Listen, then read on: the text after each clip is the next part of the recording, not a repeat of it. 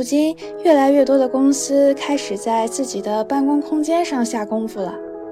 那些高大上的装修，不但彰显了企业的规模实力和文化理念，也把自家员工和慕名而来的求职者拿捏得死死的。毕竟，对于上班族来说，一生大概有三分之一的时间都要在办公室里度过，办公室可以说是他们的第二个家了。有些办公楼甚至还给员工配备了健身房、按摩室、狗狗托儿所和屋顶花园。但就算条件再诱人，近些年里办公室的上座率却在持续走低，因为大家心里都清楚，去单位办公哪有在家办公香呀？本期嘉宾是来自互联网大厂领英的室内设计经理 Cherish。从硅谷的超大园区到纽约的摩天大楼，他的团队是如何为公司不同地区的不同分部量身打造融合当地特色的办公环境的？在后疫情时代，办公室又需要做出怎样的改变和革新，来吸引员工回到这些精心设计的空间里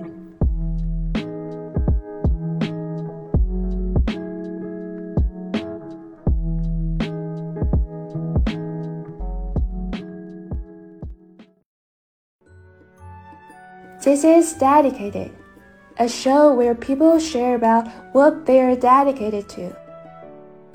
It could be a career or a hobby. They will tell you why they're so into it or how they become so good at it.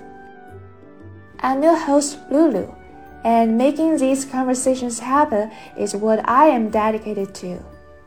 You can also tell me what you are dedicated to. One of those cool perks at tech companies is their joyful office space. Open floor plans, game rooms, and even a rooftop garden to relax in. It's not just for fun, it's about branding, attracting top talents, and increasing productivity. Even though the pandemic has receded, these cool spaces are still half empty since few people can resist working remotely. A company still interested in upgrading their physical offices. Is it still the staple of business? What does it take to attract people back? In this episode, Lulu talks with Cherish Rosas, a design manager at LinkedIn who has been overseeing the office revamp at both New York's high rises and Silicon Valley's sprawling campus. How does her team add local flavors to these various offices? And what's her thoughts on post-pandemic workplaces? So today we have Cherish here, and she's a workplace designer at LinkedIn. And so far, her team has reinvented many of LinkedIn's global offices at New York, DC, Chicago, and so on. And she also loves to write about her design work, highlighting the, the, the ideas and efforts behind it. And that's how I found her on LinkedIn. So when someone shares pictures of their shiny and quirky office, you really want to go and work for them. And you also like to give a big shout out to designers and maybe meet them personally. And here I am. Thank you. It's so great to be here, and I'm really excited to, to have a conversation today. So, um, yeah, my name is Cherish Rosas. I um, sit on the East Coast. I was in New York City for about six years, and I just recently left. But my background is in architecture and design. Um, that's where I got my degrees, and um, I worked for a couple of years in Charlotte, North Carolina, on uh, at a architectural for- firm there, and um, after a while, I just wanted a change of scenery and a little bit of a change of scope. Um, so I switched from what was a focus on environmental graphics and experiential graphics, um, and then ended up getting a job at LinkedIn. Uh, I was a contractor at first, I joined the team in 2015, so it's been seven and a half years. Um, and yeah, so I started as an environmental graphic designer at LinkedIn, and then within a few years, expanded my role and started the first design manager role at LinkedIn um, that my colleague and I were the first to fill. So now we're we're still here and we're doing the work, and now we have five design managers. So our mm-hmm. team has mm-hmm. grown quite a bit. Yeah, and you said you literally created this team, right? Yeah, well, I created the role. I created yeah. the role, and the, the design team previously mm-hmm. just had like myself and uh, one other colleague who did environmental graphic design, and then mm-hmm. uh, we had one other colleague who was had a focus on furniture, um, and so we all just really desired to grow and mm-hmm. realized, you know, we had the background to do so, and um, at the time our leadership was really supportive and decided mm-hmm. to create the role for us. I see. So, what does your team do exactly? So, does it like oversees the design of all LinkedIn's offices over the world? Yeah, essentially. Um, so, the design and build team. So we have the mm-hmm. design team, we have the construction side of the team as well, and um, on the design side, we do everything from the interiors, the branding. Um, we oversee artist commissions, review all of the designs that our external partners sort of bring to the table. We engage with employees and our operations um, peers and ensure that what we're delivering to the site is actually meeting the needs and the functions. Mm-hmm. Um, but the fun part is is that we really get to make every site uniquely LinkedIn. Mm-hmm. And what that means to us is that you can go into New York's office or you can go into Singapore's office and you're going to get right away that it's a LinkedIn office, but you're going to experience them very differently in the sense mm-hmm. that in Singapore, we're really going to highlight and celebrate the culture that's local um, and treasured there versus in New York City, you know, same thing. We want to make mm-hmm. sure that New Yorkers feel right at home um, when they're in the site. So mm-hmm. uh, it's just a little bit of what we do. I see because because you were working with a lot of like local design agencies and artists, so they're they can be like very different, right? That does play a role for sure. Um, and you know, I think we've also tried to uh, balance that when we do have a new partner, and maybe that partner is a very large firm, and maybe they work globally, um, and so they start to develop their own style. We have to balance um, their style and our preferences and needs so that our our space doesn't come out looking like you know something that that just they were involved in. And so i think that's that's been tricky at times but i think um, you know we've we've really done a good job of communicating like hey this is this is great. I understand like it's part of your portfolio and it looks good but we would actually like to go a little bit more this route. So um, for example in new york i think previously you know we've had a very long-term relationship with um, one of our partners in New York, and and they they definitely have their own style. Um, and so there was uh, the third floor that we did about six years ago. It was completed, um, and it has a very distinct architectural style. And six years later, we just opened up four new floors in New York. Um, two of those with the same uh, design firm, and I think it looks a lot more balanced between like their style and ours. So it was definitely a it, it was definitely a, a learning curve for um, our relationship, but it worked out for the best. I see. So what are the key themes for LinkedIn? Okay, the themes. Uh, well, so we have a, a, couple of strategies. I think we, whenever you enter one of our sites, the first strategy is to make sure that our global brand is very present. So that's where you'll see like our, our full LinkedIn logo. And we also have this really wonderful series of custom, what we call inbugs. And the inbug is really just like how LinkedIn appears on the app. It's just the, the blue logo with the I and the N. And we just call those inbugs. Um, so every single site has at least one of those. And they're typically very like custom designed and have some sort of like cultural celebration or element to it. Um, so they're all very different and it's really fun to see how people, when they visit different offices, they love to take photos with the local inbug there. So that's been really fun. Um, so that's the global side. And then as you get further into the office, we cover themes from everything to, you know, local landmarks that are really, um, you know, prominent or well known. We've done different festivals and cultural celebrations. We try to add a lot more diverse representation in our naming and themes. Um, in New York, for instance, we did since New York is also our editorial headquarters for LinkedIn, and New York is very well known for all of its different publications and art and media. So we did a floor that was very much dedicated to um, like glossary terms of like editorial staff, and it really built some fantastic graphics that went with that. So um, we we have a lot of fun with themes, and I will say, ever since Microsoft acquired us uh, several years ago, we do have to make sure that we don't have uh, like conference room names that they also have um, in in the system. So we don't want to have any duplicates, but there's so many opportunities for theming. We we rarely come across something that's that's duplicated, but that's a very fun scope to work on. Hmm. awesome. Yeah, so that is something like company specific. And what would you say are some of the trends that are emerging in workplace design today in general?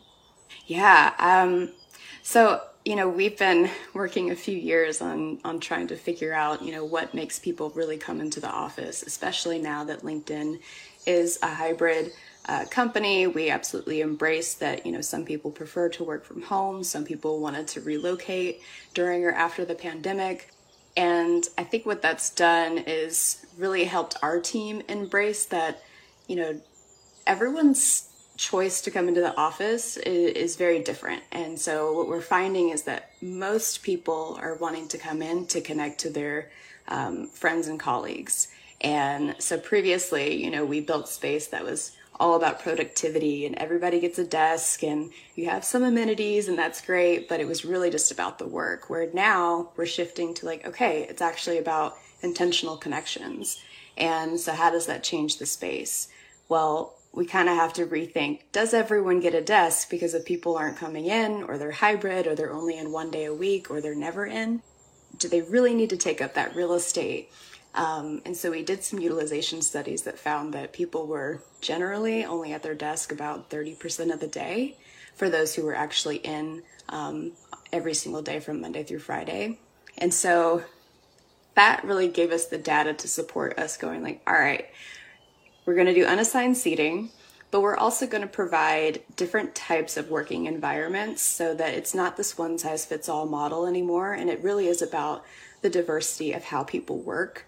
Some people really desire a lot more focus. So now we are piloting focus zones um, that are kind of, you know, mimic, you know, really beautiful libraries and then we also, you know, we have a lot of sales offices. These are people that talk out loud on the phone all day long. So how do we, you know, really build space that, you know, celebrates that buzz and that energy without being disruptive to the rest of the campus? And I think events and very intentional team gatherings are huge. So how do we build space that isn't just your typical training room, but it can actually flex into a war room or a team all hands or you know a place to to have like a an after work birthday party you know things like that. So it's how we celebrate the humanity in our spaces i think is very different than how we did it before. Yeah that sounds something similar to like an open plan office. Yeah I, i'm not sure whether that's like a silicon valley thing but anyways, it seems to good for like collaboration among employees and also like more organization-wide transparency there. Yeah, I would say um, we also have we developed a research and strategy team that you know our design team works quite closely with now, and their work has been really phenomenal because you know they're starting to create profiles of different types of you know people. They're you know not every person who's in sales is exactly alike. Not every person in engineering is exactly alike. Um, and so i think there's these reputations of you know this is what an engineer is and there's like a box that we've put people in for so long and we're realizing no it's actually a lot more diverse than that.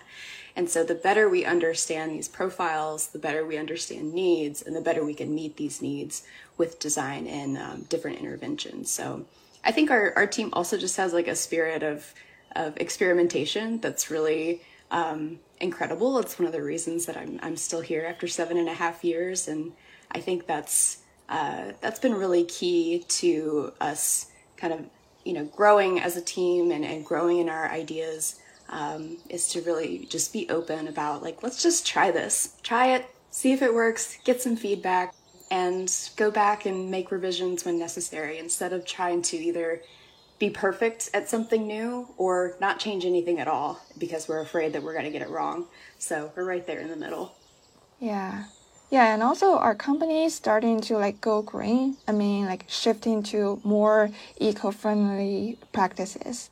Yeah, absolutely. So I, I think one thing that's been really great about the um, you know acquisition by Microsoft when they bought us in 2016 is that we were able to adopt their sustainability goals. And um, they have some really ambitious goals, but at the same time, I think there there's a level of, of reality to them that I think is you know there's an urgency to it that's really nice, but um, it's also I think really realistic in the fact that like okay, you know the industry, especially when it comes to design, there's a lot of products that are not present on the market. Like it's not everything sustainable is beautiful and I think that is somewhere where we, we've really struggled, but we've tried to use our our position and like how big of a client that we are to really, you know, guide our partners and um, and our vendors to say like, hey, the bar is up here now.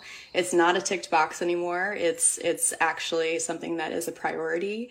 Um, and so we really want to work with our partners and our vendors that we've had for so long and say and just kind of raise the bar with them like let's make things that are both great for the environment and they're beautiful you know so i think that's that's actually been a really unique challenge and and i think we've really been met with a lot of like um, you know just positive reactions from our vendors and our partners yeah yeah i never thought of this share of knowledge on sustainability practices because when you think uh, like a, a tech company acquire another tech company there's usually like sharing their technical knowledge or their products or services. But yeah, it's good to know they're also learning from each other on this thing. Absolutely. Yeah. They've been great. Yeah. And it's been really wonderful to like build that bridge between, you know, our programs and theirs. Um, cause, you know, Microsoft has, they've been along for, for quite some time. Um, and, you know, we were, we were the young one, our company's almost 20 years old next year. Um, but I think it's, it's been a really great working relationship to build that bridge um, to one another. So cool. So, what is your recent favorite project, and which LinkedIn office do you like the best? Oh goodness. So uh, I guess I, I, have a couple of uh, criteria when it comes to what my favorite office is, um, and and there's also a bias in there, right? Because I, I am the designer for six of our offices, so I would say, like, I, have actually I've always been a huge fan of the Chicago office. Uh, the location is fantastic. Um, I love working with people from the Midwest. There's such a great like personality there. My my family's from the Midwest, so um, and I think Chicago, it being just another sales office, there's an energy and a buzz there that's a little bit different than others. I think, you know, compared to New York you know, you can walk in the New York office and people are friendly and you know they'll they'll talk to you, but it's not quite the same where it's kind of that New York culture of just like if somebody's walking and they're headed somewhere, they're not stopping to talk to anybody. Whereas in Chicago, I think there's a, an, a different sense of uh, hospitality there, um, and that's really just about the people. But um, when it comes to the design of the office, I think we've just had an incredible partner. Um, we work with Gensler at a lot of different sites, but there's something about the Gensler Chicago team that's just been such a great partnership, and we've had, we've been working with them for years now, um, and they've just they they have I think our style our sense of style is very similar, and so they love to go bold, they love color, they love to try things, they're very experimental and I think that just makes them super fun to work with. So Chicago's definitely uh, probably my number one. Wow. Yeah, I also want to see that in person. Yeah, yeah. Let me know. I can get you a tour.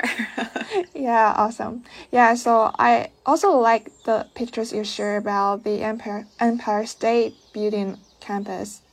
Uh, I remember you're saying there's there's corridors connecting north to south, and you guys turning this into a sort of gallery with all those swirling tours and canvases. I, I feel that's pretty like stunning and inspiring. And also, I think it's a way to show LinkedIn's pride in helping people connect because you could easily see the parallel between that and doing the sewing work. So that's pretty innovative. Thank you for saying that. Yeah, I I'm very pleased with how those spaces turned out. And just to give the listeners some context, so New York City, our office is in the Empire State Building.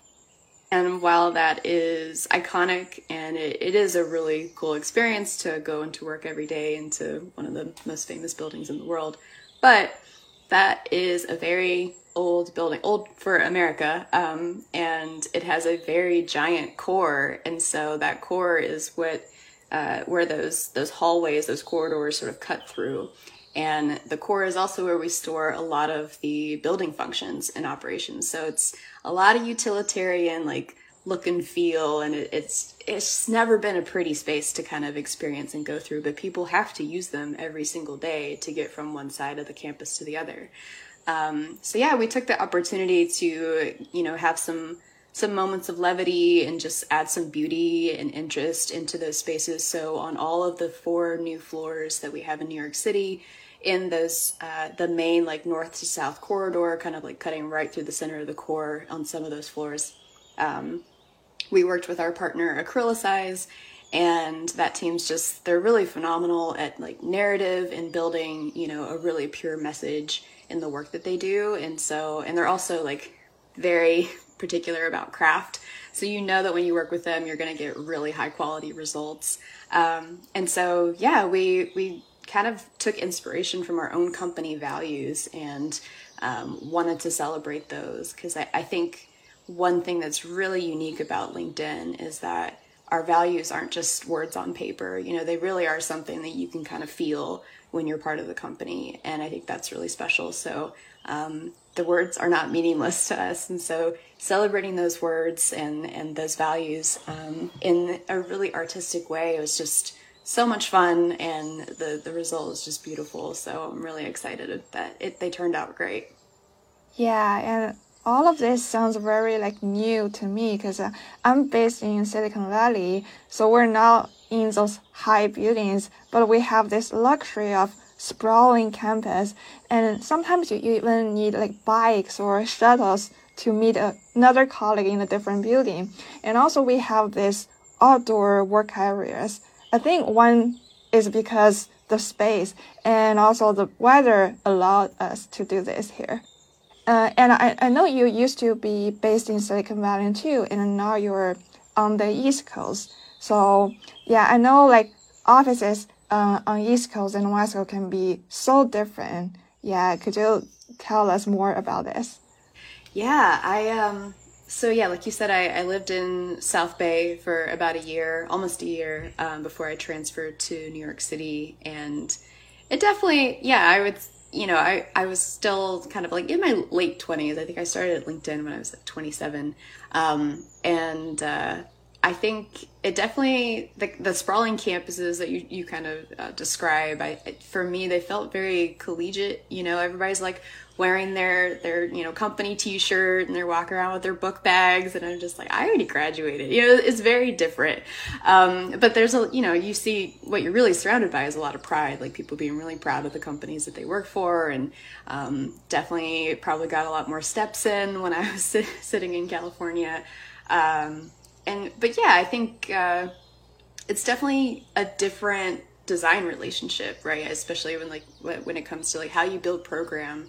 I think a lot of times in the sprawling campuses, like every building has to come with like a, a, series of similar amenities to the building maybe right next door to it because they're different buildings and they, they can't connect in the same way. Whereas in vertical campuses, like in majority of my projects in, in especially New York City, you know, we have uh, a very different way of, of bringing people together. We, you know, no one's walking outside on 34th and 5th Avenue and having a nice leisurely stroll to the park. You know, it's the most chaotic part of the city. Um, so it's it's definitely very different. So I think in the campus, in the vertical campuses, where you don't have the luxury of like outdoor space or you know going to a recreational park to kind of you know have lunch or meet up with your friends or you have you know the sun going down at 4 p.m. in the winter and it, it being like freezing outside. So uh, it's definitely very different. But um, you know, I think we we embrace that culture really well, and you know, I you know my my preference is is to to be in the vertical campuses and to be on the East Coast, but uh, that that's just me. So I, I you know I, we obviously like I think the the benefit of being in the South Bay is you have bigger buildings, and with that elbow room, you can be a lot more creative. It's not uh, the the building space isn't as limiting as it is in like New York. Mm-hmm. Yeah, yeah, and you know, like a lot of uh, companies here, they start in a cluttered garage. So I feel they're just expanding as as possible as they can when they got the money and people. yeah.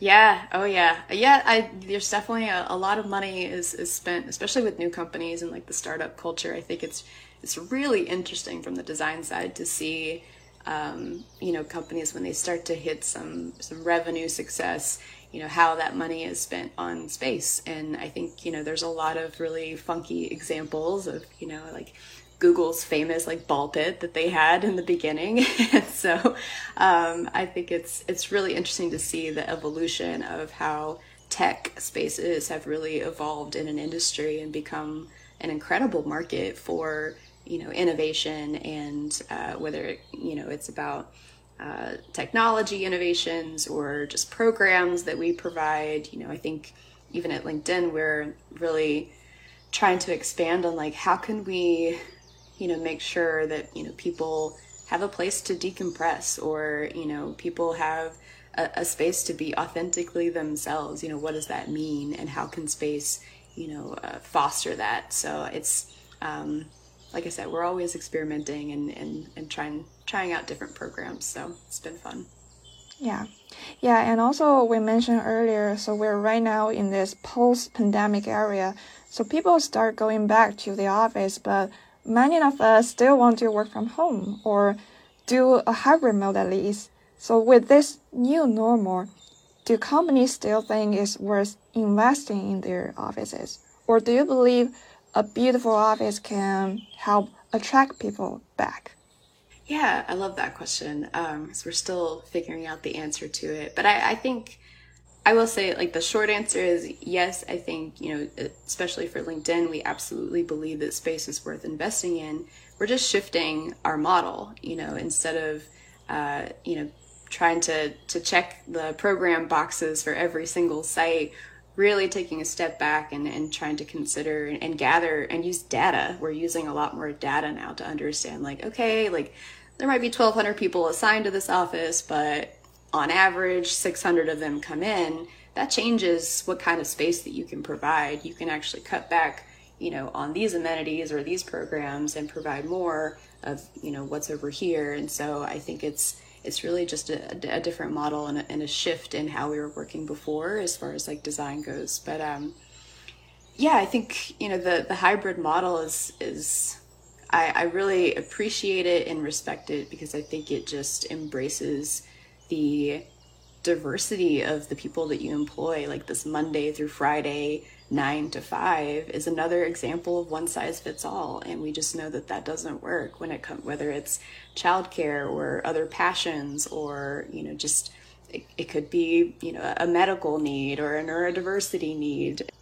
I think we're just seeing people really feel seen in a different way of just like great you know now i don't have to do this one hour commute to work and uh, spend time away from my family or, or my dog, you know. And so I think it just it really embraces like what we actually need, and I think that allows you know our employees to um, really prioritize in the way that best suits them um, how they use the office. And so I, I think. Uh, you know, like I was mentioning earlier, when, with our emphasis on connection, we're like, great, you know, we want to build this office so that when people want to use it or need to use it, it's there and it and it works for them and it, they can be productive um, and they can also be themselves.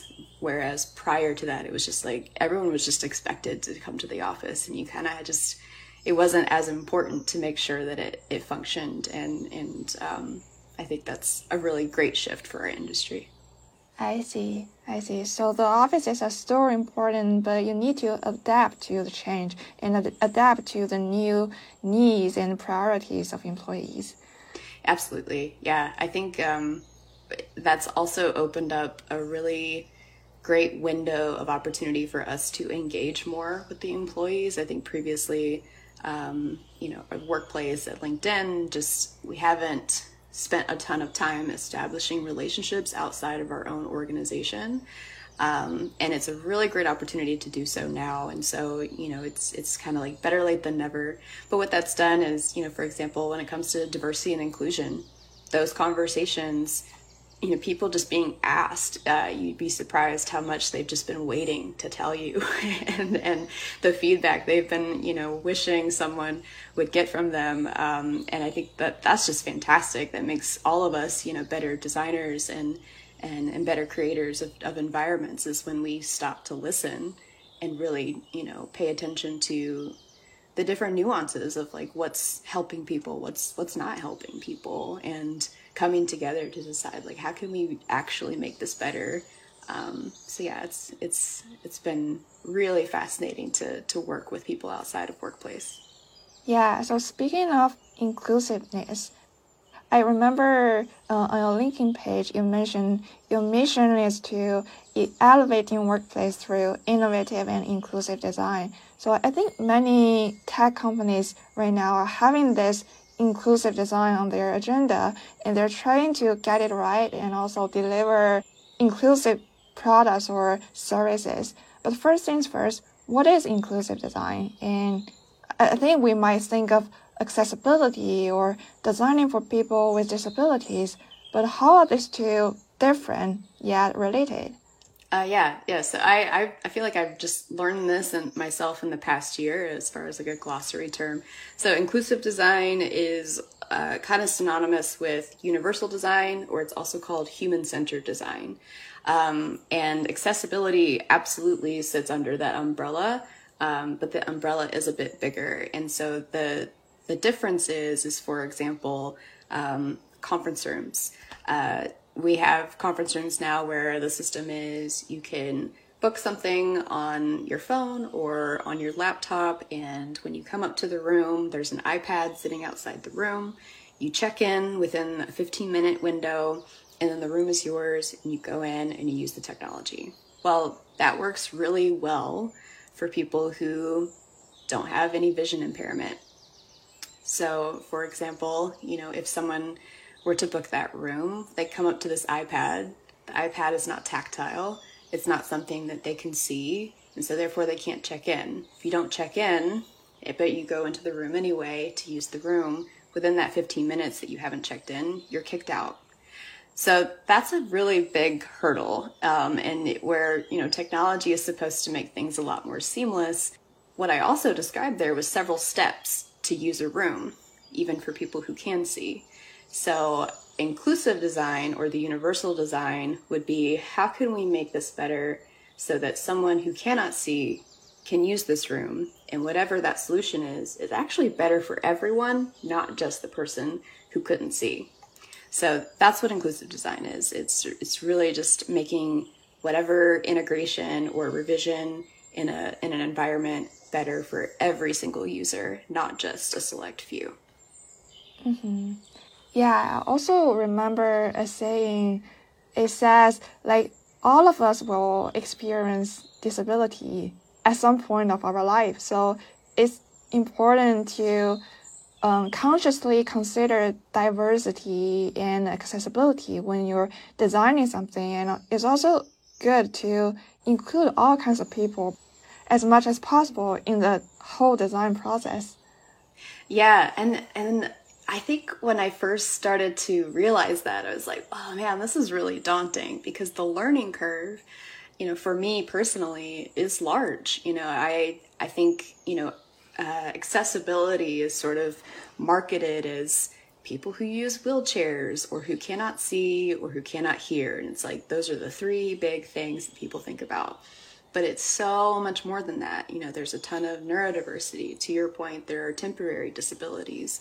Um, and uh, I heard this quote. I'm going to butcher it a little bit, but essentially, someone had said, "Disability is actually the intersection of a person and their environment." So it's not that they can't do something; it's that their environment does not enable them to do something. And I really love that shift in perspective because it really means that there are solutions. You know, there are things that we can do so that everyone can use a space um, or a building, and uh, I think that's really fantastic. So yeah, we we have definitely shifted to engaging more, and you know, we have a group at LinkedIn called Enable In. Working with the regional lead has just been absolutely phenomenal because she's so passionate, and she also has this great network of folks. Um, and the best part is, is that she has a group, like a really expansive group of people who are just like I said earlier, they're just waiting to give us feedback. They just are waiting to have someone to hear what their experience is so that someone can do something to make it better. And I think that's incredibly gracious. And um, it's been really incredible to, to learn in that way because I think the daunting part of closing that learning curve is like ah, you can't just walk up to people and ask them about their disability right? But because we have this group of really willing you know participants who want to be part of experiments and want to you know be part of pilots and they want to share their experience i think you know that just makes our job so much easier to get over that hurdle of asking and knowing that we have people who you know want to help us learn and close that that learning curve. So that's a, a huge privilege for us. Yeah, and I feel inclusive design also addresses other factors like um, gender, age, races, and languages. Because, for example, like in California, in a lot of the uh, not just workplaces, but some regular public places, you're not only seeing English, but also Spanish. And when you're in Hawaii, you're also seeing um, Japanese. Um, those public spaces. Yeah, and I will also give you like another example at my workplace. So we have this giant word map in one of our offices, and everyone can add a pin for their hometown because we have so many employees from um, different countries all over the world. So I, I feel that's also a way to make them feel more included in this um, diverse working setting. Absolutely. No, I love that because we, um, I was just reviewing yesterday some of the feedback we got from several of our employee resource groups, uh, and language and, and, uh, was something that came up quite a few times of like, oh, you know, it'd be great if our offices, um, had different, different graphics that really just, you know said the same word or same phrase uh, uh, or same sentiment in different languages and sort of represent different people at the same time like in one space. It's like you know that that's so easy. That's so easy for us to do. It's a, it's a small win for sure. And it was just really great to see that multiple people you know had that desire. So that's definitely um, it's definitely on the radar for us to include in our upcoming design briefs for new spaces.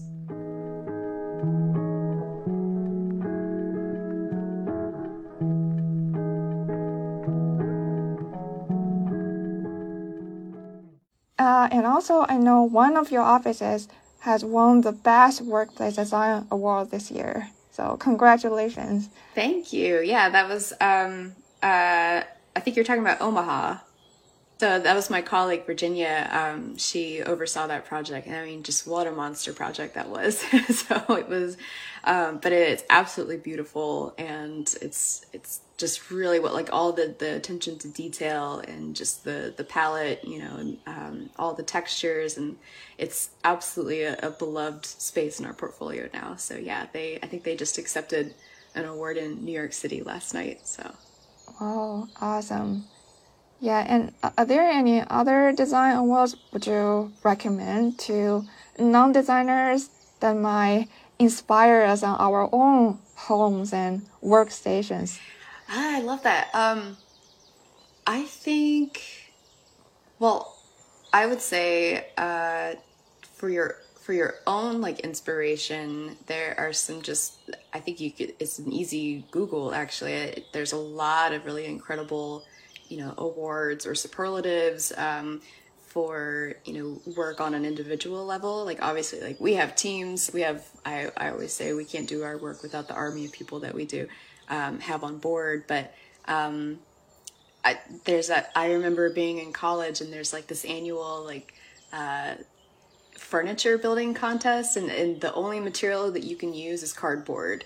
And i think that that's just a such a really unique parameter and i think it just the the results that come out of that competition every year are just really incredible. So there, there's a lot of different competitions that an individual can join. I think whatever medium people love to work with whether it's writing poetry or um, you know sculpture even if you're you're you've just started there's a lot of different like um, you know awards or, or, things you can submit your work to that are you know even for novice level.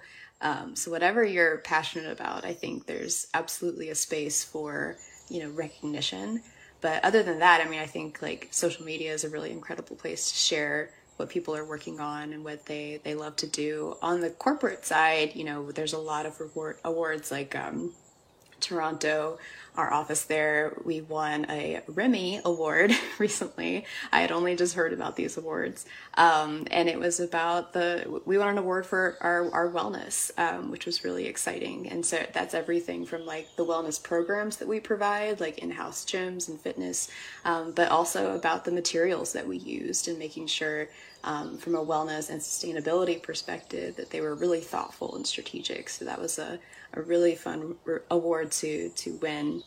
Photography. I mean, there's just there there's no bounds. Absolutely. So uh, just take whatever medium you're interested in and give it a Google and um, challenge yourself. There are really great challenges out there. Awesome. Yeah, so thank you so much for being here with us today. And I hope to see more pictures you share on your LinkedIn page. And I'm looking forward to meeting you in person one day and give just give me a tour at your offices. yep, just pick a city.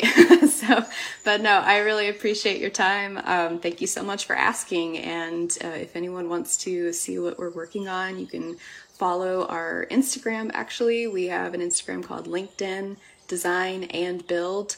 Um, and you can it's not private you can follow it or if you want to follow whatever i post uh, my, my name is cherish rosas r-o-s-a-s and just follow along. But thank you so much. Hey thank you for listening. If you like our episodes subscribe to dedicated on apple podcasts spotify or wherever you're listening right now. If you want to follow us on socials you can find us at Dedicated FM on Twitter and Instagram. If you want to contact us, our email is dedicatedfm2022 at gmail.com. I hope you enjoy.